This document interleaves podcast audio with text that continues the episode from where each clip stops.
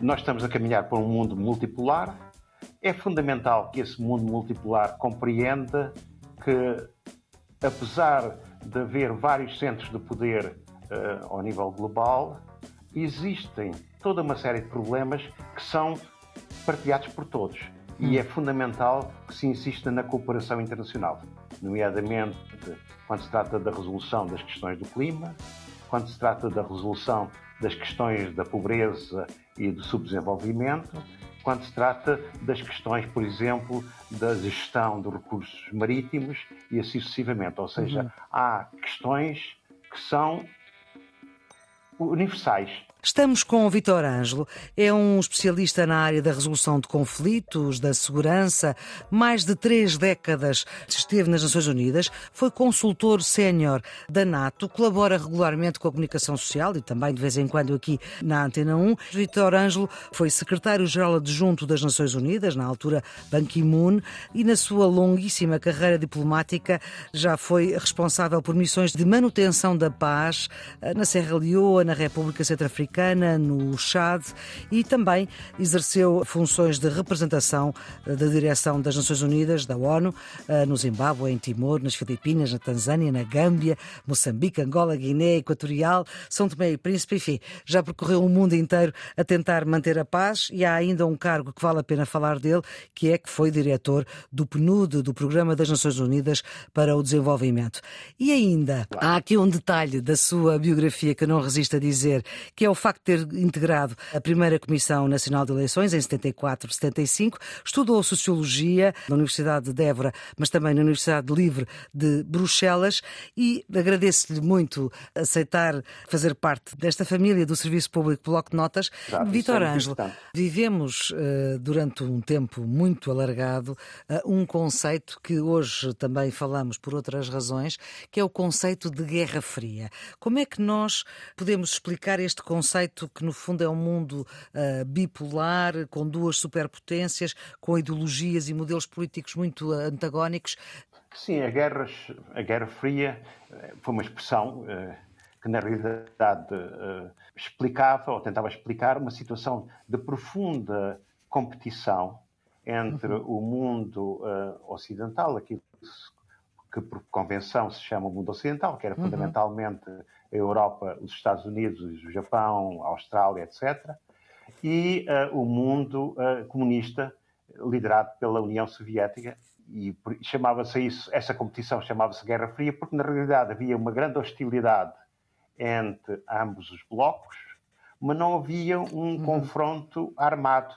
Havia sim uma corrida, quer de um lado, quer do outro, aos armamentos. Uhum. Cada um dos blocos procurava ultrapassar o outro em termos de armamentos, mas nunca houve uma confrontação direta entre um bloco e o outro, e por isso se dizia que era uma guerra fria, em, em contraste com aquilo que seria uma guerra quente, ou seja, uma guerra a sério. Uma guerra efetiva. Uh, e uhum. durante, durante 40 anos vivemos nesse tipo de, de atmosfera e uh, finalmente entramos na última década do século passado com essa competição ultrapassada. Uhum. Uh, isso coincide com o fim uh, da União Soviética, com o fim dos regimes comunistas na Europa do Leste, e entramos numa situação em que praticamente o mundo se tornou unipolar, ou seja, quando nós dizemos um mundo unipolar, estamos fundamentalmente a falar de um mundo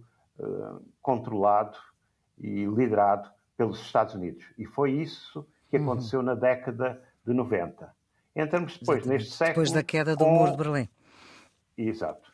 Entramos neste século, eh, em 2000 e nas últimas duas décadas, uhum. com um desafio a este mundo unipolar, ou seja, Exatamente. nós estamos neste momento novamente a ver a construção de um mundo uh, multipolar. Eu não ia dizer apenas bipolar. Uhum. Bipolar seria de um lado os Estados Unidos, e do outro lado a China, mas na realidade as relações internacionais são bem mais complexas e nós estamos a assistir, por um lado, evidentemente, ao crescimento uh, da influência internacional da China, não há dúvida uhum. nenhuma. Estamos a ver eh, a Federação Russa a voltar para a cena internacional de uma maneira extremamente assertiva e, por outro lado, vamos ver uhum. gradualmente países como, por exemplo, a Índia ou como, por exemplo, uh, o próprio Brasil exercerem influência uh, nas suas regiões. Uhum. E, também deveria mencionar, por exemplo, a África do Sul, que Sim. tem uma certa influência uh, na região africana, cada vez mais, aliás. E então nós estamos gradualmente a sair daquele mundo que foi criado após o fim da Guerra Fria, que era um mundo inteiramente dominado pelos Estados Unidos, para um mundo eh, gradualmente multipolar, e isso, evidentemente, vai criar fricções, vai criar tensões. Temos que manter essas tensões, essas fricções, dentro dos limites pacíficos e da convivência. Foi o que não aconteceu agora, não é? que é o que não está Exato, a acontecer, é nesta, a acontecer agora, na altura desta crise, crise da guerra, da invasão, uh, da, o, talvez para nós fecharmos esta nossa uh, conversa, Vitor Ângelo, nós neste momento temos esta zona de conflito uh, que está efetivada, se é que é possível nós percebermos que mundo é que pode sair e que relações e que alianças e que eh, novas relações é que podem sair quando este conflito ficar eh, resolvido, digamos assim, que mundo, o que é que nós podemos esperar uma vez resolvido este conflito? Mundo, um mundo mais multipolar, com mais protagonistas na cena internacional? Certamente nós estamos a caminhar por um mundo multipolar e é preciso aceitar essa realidade, não há dúvida que as coisas são como elas são e eh, a China de hoje já não é a China de há 30 anos atrás.